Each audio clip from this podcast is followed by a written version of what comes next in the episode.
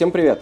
Это подкаст «Окко спорт не игры», в котором мы говорим обо всем, что происходит в английском футболе за пределами 90 минут. К сожалению, название этого подкаста стало пророческим, потому что несколько дней назад вне игры остались все, кто смотрел английский футбол в России. Английская премьер-лига разорвала контракт с «Окко», и теперь до конца сезона легально смотреть АПЛ нельзя. Возможно, будет нельзя и дальше, но мы надеемся на лучшее. Пару слов о том, что это значит для подписчиков ОККО. Все обладатели годовых подписок «Спорт» и «Футбол» в ближайшее время получат в качестве бонуса подписку «Премиум», в которой будут доступны более 110 тысяч фильмов и сериалов. Она будет действовать до 31 мая, то есть до конца сезона. А те пользователи, у которых были активные подписки на месяц, получат, соответственно, месячную подписку премиум. Также доступен возврат денег за неиспользованный период подписки, то есть можно сейчас отменить и получить компенсацию. И еще куча опций для тех, у кого было и премиум, и спорт, и футбол. Все подробности в соцсетях ОККО читайте, чтобы знать, что вам делать, если вы уже, собственно, футбол в ОККО смотрите и смотрели. Также надо напомнить, что кое-какой футбол на ОККО еще остается, смотреть его там тоже можно, не только английский. Ну, причину разрыва контракта вы все прекрасно знаете. Мы будем обсуждать не причины, а, собственно, сам футбол. И будем скорее информировать вас, да, а не оценивать события. Потому что даже если футбол нельзя смотреть, о нем все еще можно говорить. Напомню, что меня зовут Ваня Калашников, на связи со мной Даша Конурбаева. И самое время спросить у Даши, как вся эта ситуация с прекращением вещания выглядело изнутри, из Англии. А, всем привет! Во-первых, мне кажется, очень важно еще сказать, что мы с Ваней очень благодарны всем нашим слушателям, которые за последние две недели, пока мы не выходили, написали нам и в аккаунтах ОКО, и написали нам в личных э, наших соцсетях, что где же подкаст, когда же вы вернетесь.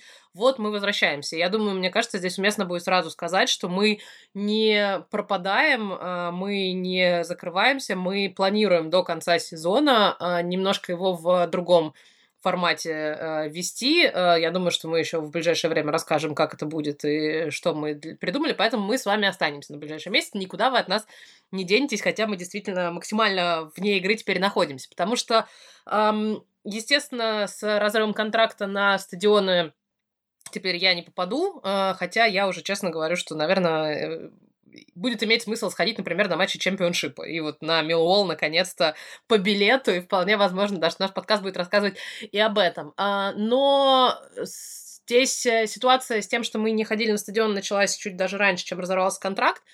Э, для меня лично она началась с того, что я заболела ковидом примерно сразу после того, как вышел наш последний с Ваней э, хронологически на данный момент выпуск подкаста, и 23 февраля я свалилась с ковидом, и стало понятно, что на ближайшие матчи, на ближайший уикенд я не паду никак, просто в силу состояния здоровья, а, но потом из-за развивающейся ситуации ОК поговорила с АПЛ, и из соображений, когда еще ничего не было понятно, не было понятно, что происходит, и ситуация развивалась очень быстро, а, стороны договорились, что для безопасности всех на несколько там ближайших э, игр – наши корреспонденты не будут приходить. То есть это был тур, который был в самом концовке февраля, и вот в первых числах марта. Эм, это было исключительно, я так понимаю, джентльменское соглашение, то есть как это услышали вот те корреспонденты, которые находятся здесь, и я в том числе, нам сказали, что из... Эм, ну, из соображений нашей безопасности в том числе, чтобы корреспонденты российского телеканала никак не пострадали, я уж не знаю от кого, от э, болельщиков, от футболистов, от коллег, э, не ясно до конца, но время нервное, поэтому все на это реагировали в тот момент времени как э, могли. Эм, мы не попали, собственно, поэтому на какие-то запланированные матчи. Моя коллега Анастасия Романовская немножко даже застряла в Лидсе, потому что она уже готовилась ехать на матч Лидс Тоттенхэм, когда эта новость, эта договоренность ее застала там. Э, поэтому мы, к сожалению, не попали на манчестерское дерби никто. Но, как бы, так, ситуация такая, какая она есть. Мы в ней стараемся здесь искать э, позитивы, ну вот в духе того, что находить какие-то новые форматы, э, находить какие-то новые интересы, а я пытаюсь э, для себя понять, что мне делать, когда теперь у меня есть свободные выходные, а количество энергии, которое раньше у меня начиналось вырабатываться к вечеру пятницы, оно все еще сохраняется на должном уровне, потому что обычно это был такой самый-самый самое активное время, начиная там с утра субботы надо было уже куда-то бежать, ехать, что-то готовить. Сейчас нет. Сейчас как бы вот э, мне надо куда-то эту энергию сублимировать и как-то будет ее перераспределять, ну, возможно, да, Не знаю, в общем, как это будет все происходить, э, но Грустно, конечно, при всем при этом э, сразу скажу, что никакого, ну, наверное, отвечу тем, кто, возможно, думает, что внезапно там и русских журналистов российских всех забанили, и всех нас здесь теперь ненавидят. Э, нет, такой ситуации нет. Мне написали еще там две недели назад начали писать э, коллеги из АПЛ и коллеги другие международные бродкастеры, которые эм, спрашивали, как у меня дела, как дела у моих там друзей и родных дома. Э, как ситуация там с тем, что мы не ходим на матчи сейчас, и все, в общем, высказывают именно персонально большую поддержку, все, э, очень многие сочувствуют тому, что происходит, э, именно в контексте того, что российские зрители теперь не могут легально посмотреть АПЛ, но как бы мы живем вот в таком безумном мире. Хотя очень, конечно, хочется перестать жить в главных исторических событиях среди них, которые потом будут изучать в учебниках истории. В общем, наверное, все это я к тому, что можно вернуть времена, когда мы волновались за коронавирус и за отсутствие болельщиков на трибунах, но вот Здесь пострадавших меньше, здесь пострадавших только в этой ситуации вот там те несколько корреспондентов ОКО, которые здесь находились, которые до сих пор э, находятся сейчас в Англии. Э, так что, так что вот такая ситуация. Опять же, я никуда из Англии не уезжаю, э, я здесь живу давно, я здесь живу не только э, с привязкой к ОК, у меня здесь есть другие стороны работы, футбольные в том числе, поэтому, да, на АПЛ больше каких-то впечатлений живых, наверное, с матча АПЛ не будет, но я думаю, что каких-то эмоций из английского футбола и жизни из Англии мы вам постараемся вот подкаст а, принести. Вань, спасай меня, потому что я чувствую, что тон моего голоса постепенно уходит в какую-то грусть, печаль и тоску, а мы договорились изначально, что мы будем держать а, уровень позитива на каком-то, ну, хоть на каком-то уровне. Мы можем, наверное, скорее просто говорить, что люди стараются какую-то друг другу посильную взаимную поддержку оказывать, потому что, в общем, у многих людей непростая ситуация, у кого-то совсем критичная, катастрофичная. За этим следят люди, это ни для кого не пустой звук, и иногда кажется, что проблемы нас не волнуют никого. Нет, они, в общем, волнуют много кого. Штука в том, что не все знают, как их решать, но надеюсь, что эти способы мы тоже найдем. Наверное, сейчас мы можем достаточно уверенно сказать, что эпоха Романа Абрамовича в Челси подошла к концу, несмотря на то, что он остается официально владельцем э, Челси и в таком двояком статусе, когда на него наложили санкции, он на самом деле толком не может ни продать клуб, ни управлять им, вообще ничего не может сделать. По-прежнему клуб принадлежит его, ему, но Абрамович сам сказал, что, естественно, в свете такой ситуации он собирается от него так или иначе избавиться. Ему сейчас будет довольно сложно найти э, покупателя по нескольким причинам. Во-первых, потому что Челси довольно дорого стоит, и не все люди могут моментально выложить э, такие деньги, а он там оценивается в районе 4 миллиардов фунтов.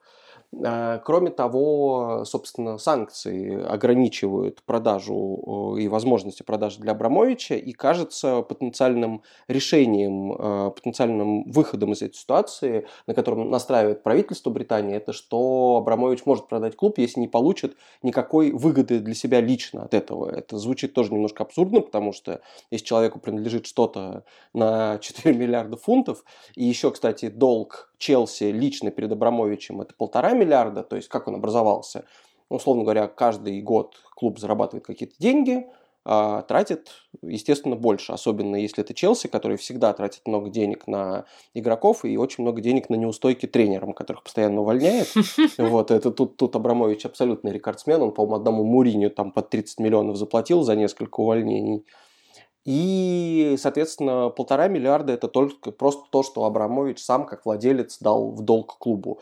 Не всегда э, клубам удается рассчитаться с этим, то есть сам клуб себе как, как э, э, структура эти деньги отдать не может Абрамовичу, но если его продать за, например, большую сумму, то долг будет покрыт. При этом, возможно, Абрамович сам уже заявил, что хочет направить всю выручку в благотворительные фонды, и, скорее всего, так сделает, и при этом также наложили запрет на продажу билетов. Вот это для меня абсолютно было, наверное, главной новостью. Я э, совершенно не понимаю ничего в экономике, более того, я совершенно не понимаю ничего в экономике санкций, потому что это такая новая немножко штука, с которой нам всем приходится разбираться последние пару недель.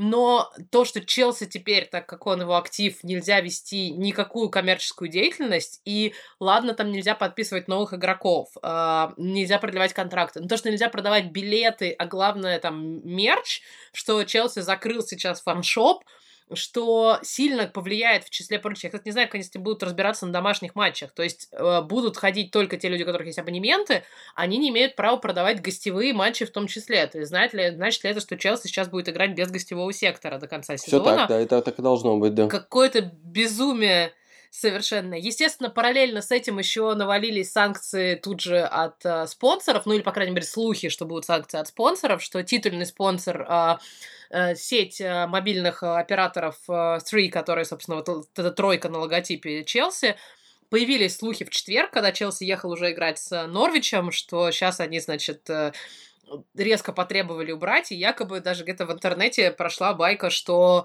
эм, один из, э, собственно, сотрудников клуба побежал там в спортдирект, э, и Майк Эшли сейчас такой подтирает руки в этот момент, который владелец, собственно, всего этого. Он такой спортмастер, собственно, местный, побежал за там 30 синими простыми футболками. Но в итоге Челси сыграл в том, в чем должен был сыграть, как бы никто там не отклеивал эти логотипы, не отдирал их перед матчем. Но уровень безумия, конечно, невероятный. Я начала испытывать э, большую даже симпатию. В общем, я почувствовала большую связь с Челси, чем за все предыдущие годы э, эпохи Абрамовича, потому что раньше всегда говорили, что ой, ты русская, ты должна болеть за Челси.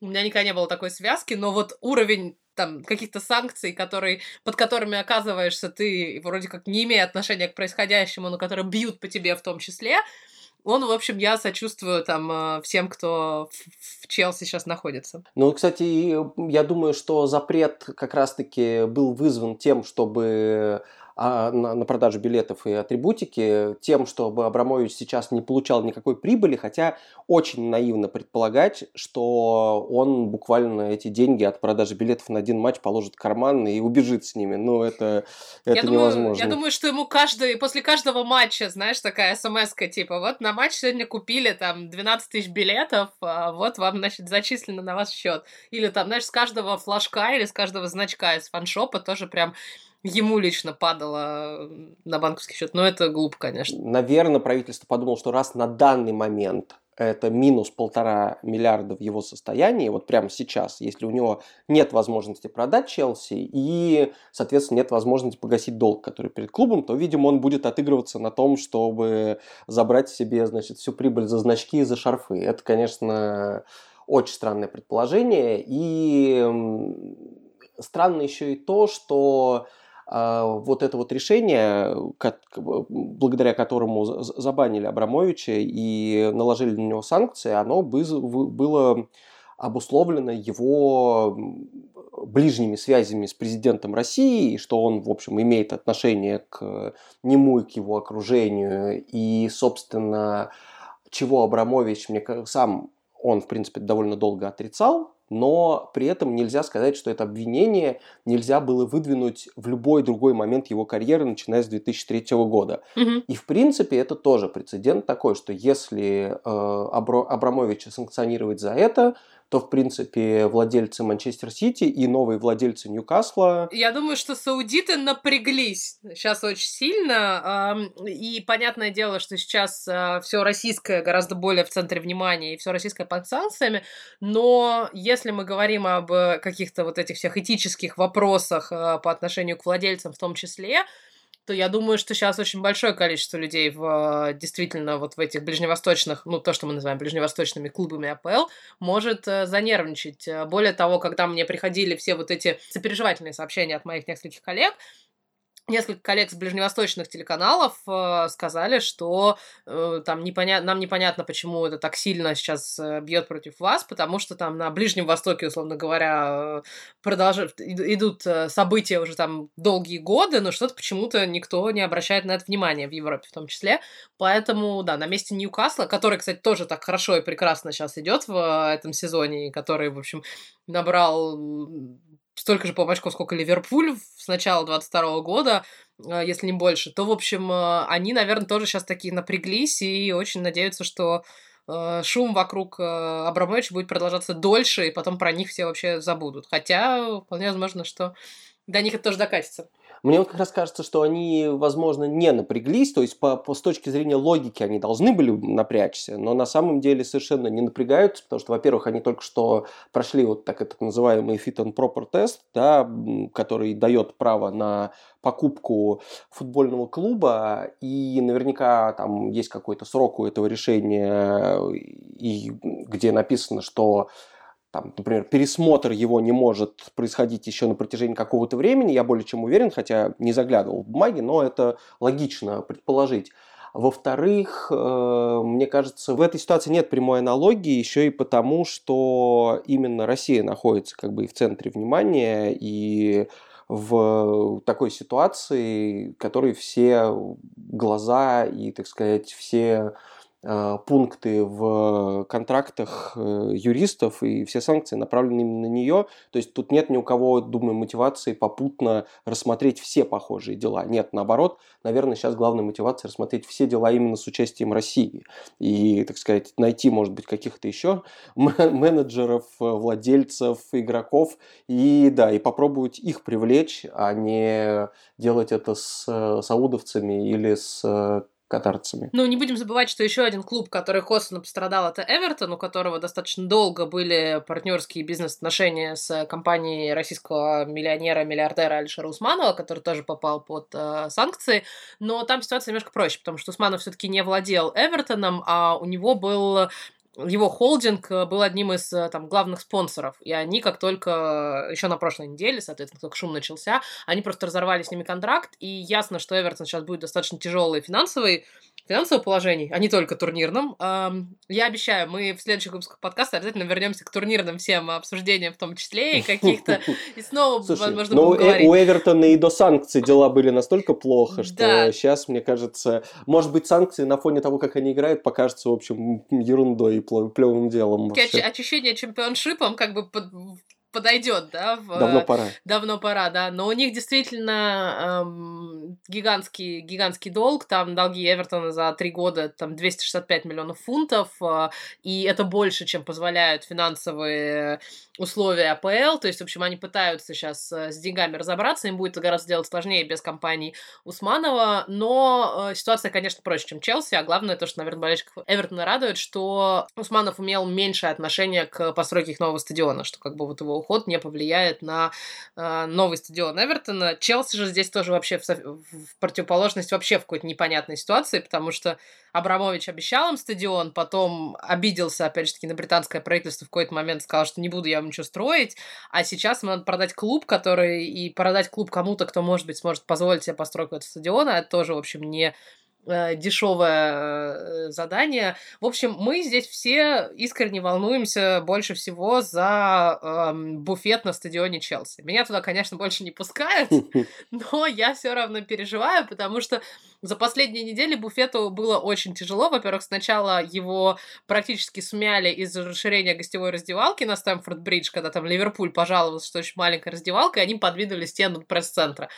А теперь вообще непонятно, что будет с кейтерингом, непонятно, значит, куда все эти люди будут, как они будут, при том, что Челси еще же эм, ограничен сейчас деньгами на эм, организацию домашних и организацию выездных матчей, что у них там достаточно жесткие лимиты по тому, сколько они могут потратить э, на э, матч на Стэнфорд-Бридж и на матчи выездные, что может быть для них проблемой, потому что 20 тысяч фунтов на дорогу на выездные матчи по ну, по Британии это еще ладно, но у них игра с Лилем в Лиге Чемпионов, и, соответственно, я не знаю, сколько стоят чартеры футбольные, но у меня есть подозрение, что это может быть стоить больше в сумме, там, например, чартеры и гостиница на 30 человек, это может быть чуть дороже, чем 20 тысяч фунтов.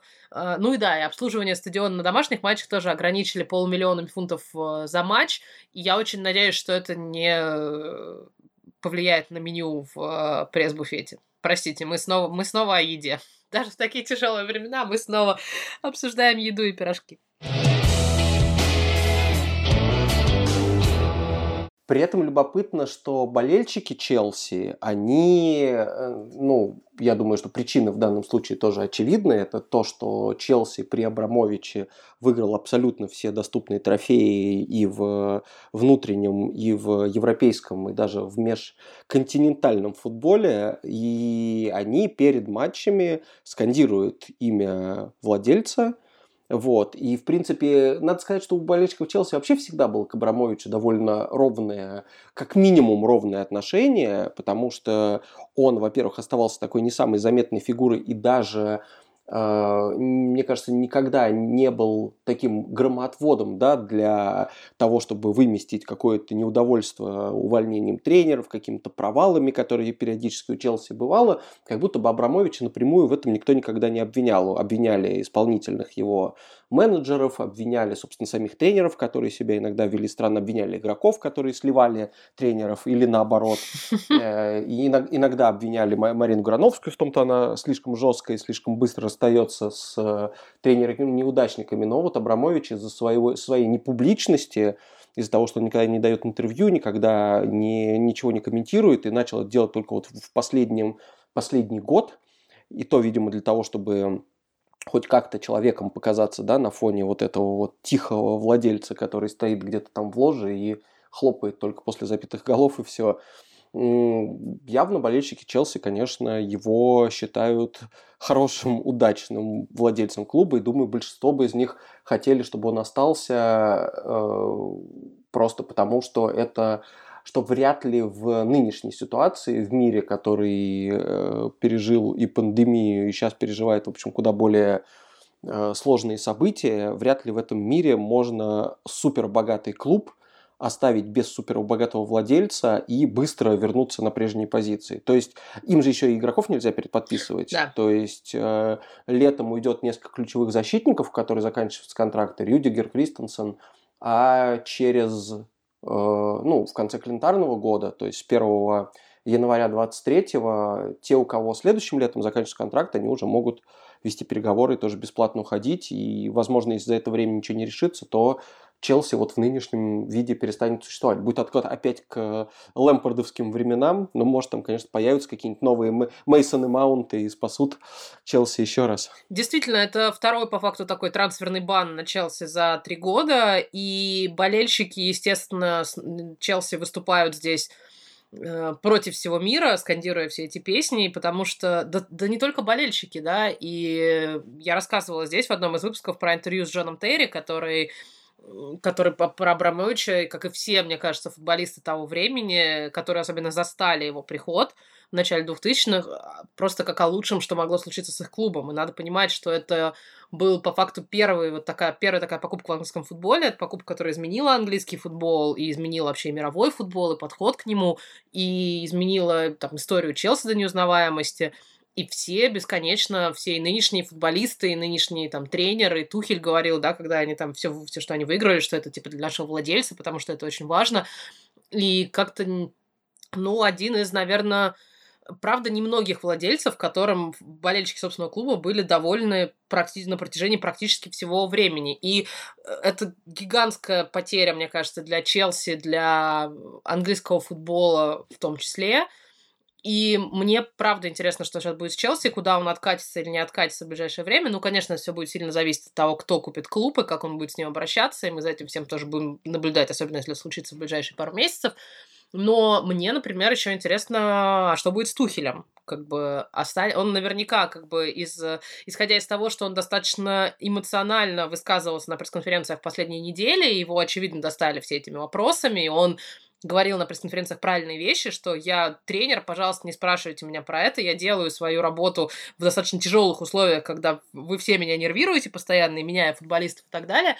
Что с ним будет? Скорее всего, из там соображений чести и достоинства он доработает до конца сезона и будет смотреть там, кто придет э, ну, потому что Челси не борется за там, победу в АПЛ, борется, наверное, еще за Лигу чемпионов, но и, наверное, это сейчас будет основная цель. Но дальше я совершенно не удивлюсь, если какой-нибудь там тот же самый плывущий на дно Ман Юнайтед, да, попробует его перехватить летом, как бы, или там кто-то кто еще из клубов, как английских, так и европейских, потому что, в общем, а, ну, почему бы нет? И как бы здесь уже тоже всегда вопрос чести достоинства или там собственной карьеры. Поэтому мне кажется, что будет интересные пару недель и даже месяцев вокруг Стэнфорд-Бридж. Ну, точно могу сказать, что вот сценарий, при котором уходят звезды, и тренер уходит вместе с ними, и команда начинает там заново с низов и так далее, он на самом деле очень-очень многим людям импонирует, в том числе болельщикам, да. То есть Хуже всего, как мне кажется, когда у команды с ресурсами что-то ломается, и она превращается в середняка, вот как было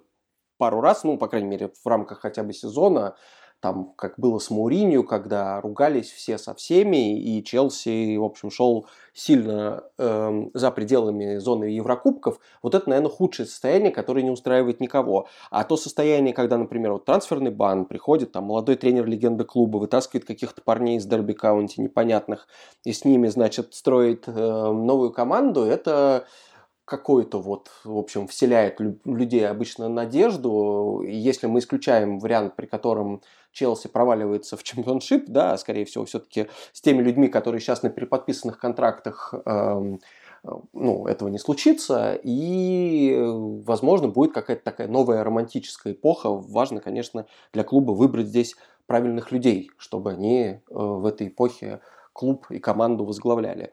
Я вот о чем хотел поговорить. Эм, про, скажем, наследие Романа Абрамовича не для Челси, а для всей премьер-лиги. Потому что когда он в 2003 году купил клуб, то довольно быстро он хотел, собственно, еще посмотреть, что будет да, с клубом.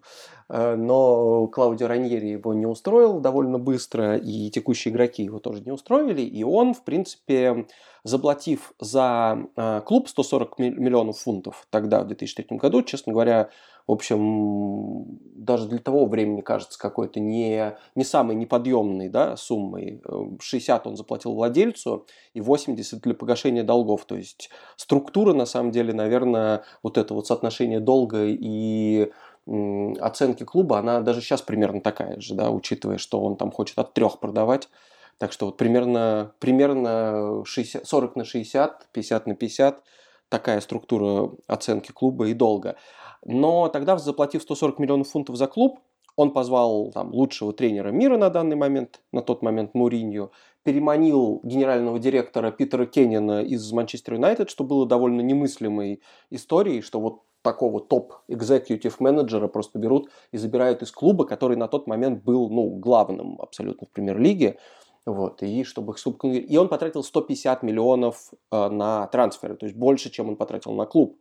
И это тоже было необычно. И считает, что после этого собственно, премьер-лига и превратилась в гонку вооружений, э, финансов, что нужно было с Абрамовичем конкурировать. Это невозможно было делать только на футбольном поле, поэтому началась вот золотая эпоха АПЛ с э, спонсорами, владельцами и так далее. И многие люди считают, что это ну, неправильно, что это надулся большой мыльный пузырь с э, какими-то дичайшими телеправами, который позволил клубам типа Свонси и Норвича покупать людей за 30 тысяч, ой, за 30 миллионов из э, европейских лиг и потом, в общем, выбрасывать их э, как отработанный материал куда-то обратно в Европу, э, когда они не, не заигрывали в АПЛ. Ну в общем, все это привело к тому, что зарплаты сейчас безумные, стоимость футболистов безумная, и сам Челси оценивает э, во много-много-много больше раз.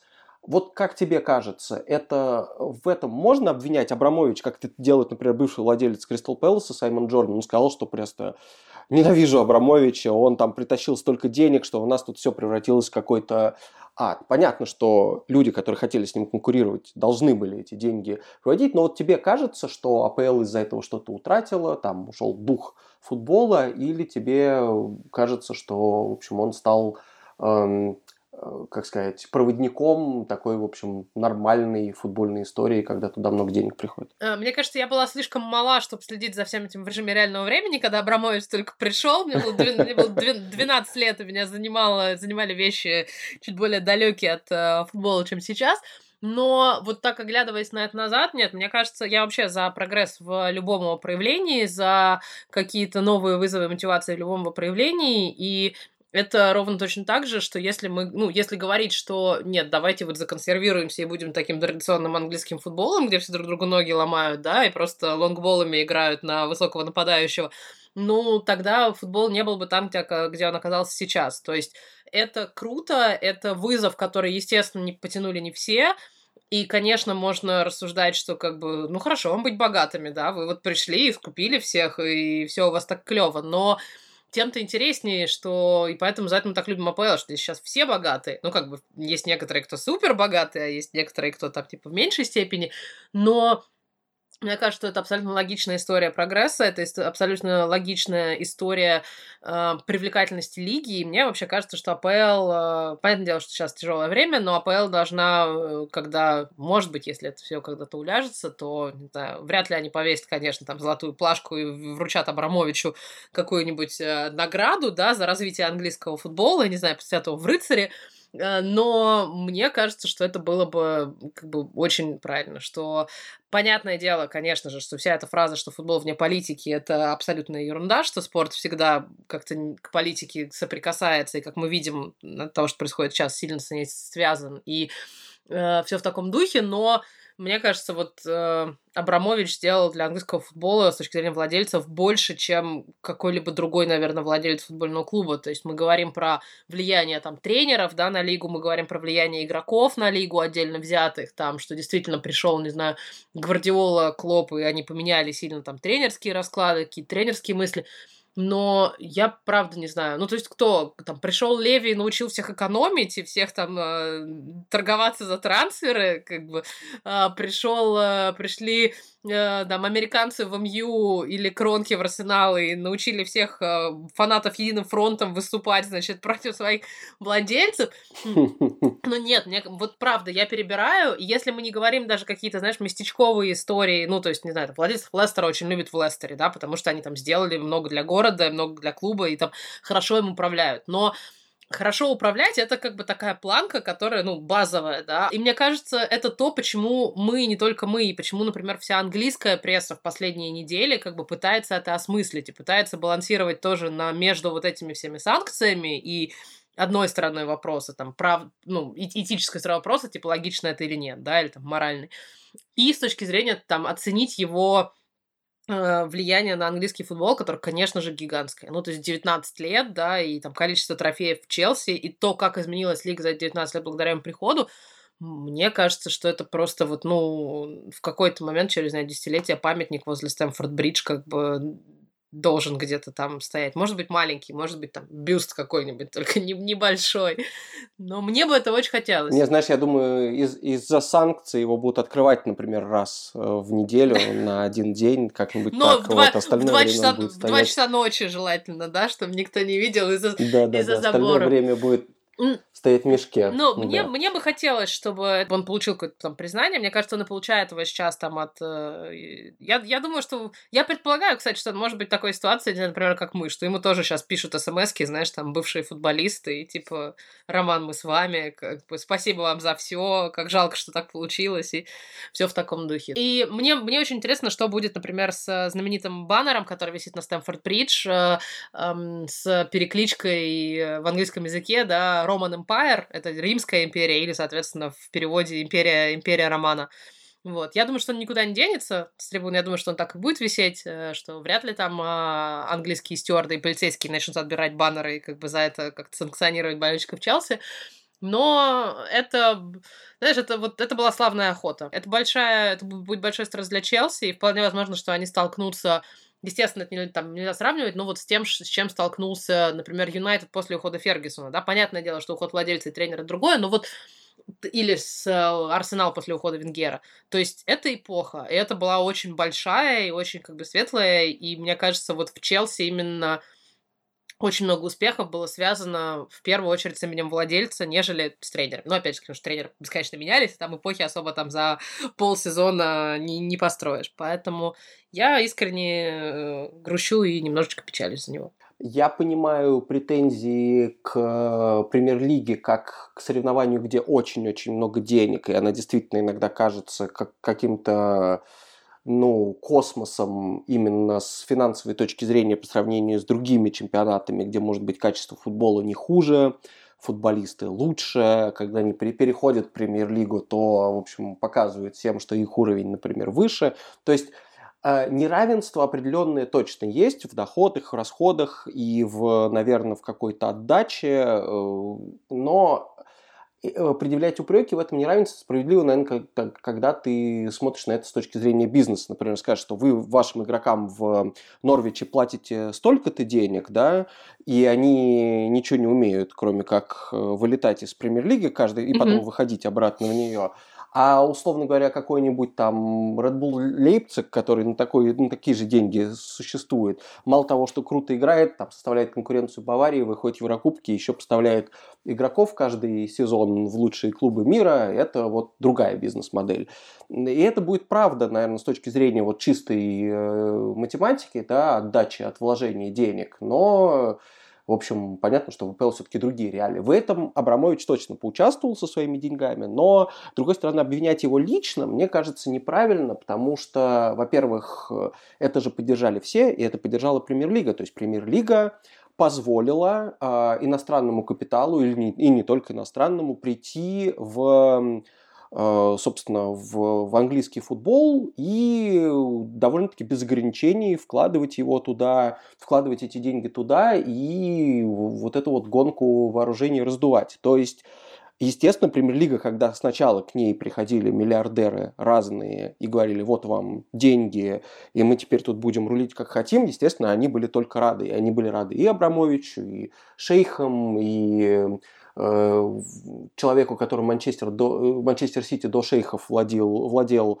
э, тайский бизнесмен Таксин Чиноват, который потом в тюрьме оказался и, в общем, тоже многого многого наворотил в своей жизни. И, например, малазийский бизнес, бизнесмен Винсент Тан перекрашивал Кардив из красного в синий. В общем, было много-много разных историй, которые как-то связаны с, или напрямую связаны с, день, с деньгами большими, с неограниченным контролем над клубом. В конце концов, британец плоть от плоти, да, Майк Эшли тоже, в общем, Ньюкасл э, над Ньюкаслом издевался довольно долго, хотя он, наоборот, не вкладывал туда деньги, а не давал ни фунта практически на протяжении нескольких сезонов, но все равно, в общем, все эти поведения владельцев, они должны были как-то лигой регулироваться, если уж они потом предъявляют задним числом претензии к ним, ну и тут можно сказать, что действительно ты сказал про прогресс. А ведь э, без Абрамовича, получается, и без тех, кто за ним пошел, не было бы попытки э, создания финансового фэрплей. Даже если он сейчас не оптимально работает – то все равно это нормальный инструмент, который, надеюсь, когда-то будет адекватным. То же самое, как VAR. Да? Сначала, как его ввели, мы немножко порадовались, потом стали плеваться, плеваться, плеваться, плеваться. Сейчас вроде как-то все немножко налаживается, и офсайдное правило вроде чуть-чуть э, сделали получше, и э, разные случаи в штрафной трактуют получше. То есть финансовый фэрплей – инструмент, который неизбежно должен был, быть, должен был появиться, ну, тоже, опять-таки, не персональная заслуга Абрамовича, но то, что он принес кучу денег, это точно не его вина. Мне кажется, лично его обвинять странно, тут скорее можно говорить о том, что премьер-лига с радостью таких людей с кучей денег пускала, и в итоге имеем, что имеем, а забанили пока только одного Абрамовича. Подождем, что будет дальше. Премьер-лига пошла по да, своему пути. Можно было всегда сказать, э, что нет, уносите свои, пожалуйста, миллиарды отсюда, и мы пойдем, например, по пути американских лиг, да, где гораздо больше строгий потолок, гораздо более все равнозначно, гораздо э, более уравненные, в принципе, правила игры для всех, и все там под какими-то этими планками потолка зарплаты всего остального. Э, но нет, как бы у нас в АПЛ и драфта нет, да, и как бы обменов нет между клубами. Как бы если мы хотели какое-то чуть больше равноправия делать, можно было по такому пути идти. Но здесь это как бы оглядываясь назад, конечно, сейчас на волне всего того, что происходит, будут все эти там э, тексты, материалы, э, выпуски, не знаю, новостей, что вот, смотрите, ужасный русский пришел еще там типа 19 лет назад и сделал теперь все так, что мы тут теперь тонем в деньгах и не можем найти в этой горе денег свою мораль, поэтому, но это, это абсолютно точно не должно вменяться Абрамовичу в вину. Слушайте наш подкаст каждую неделю на всех платформах, где вы слушаете подкасты. Apple, Google, Яндекс.Музыка, ВКонтакте. Э, пишите комментарии на YouTube. Мы возвращаемся.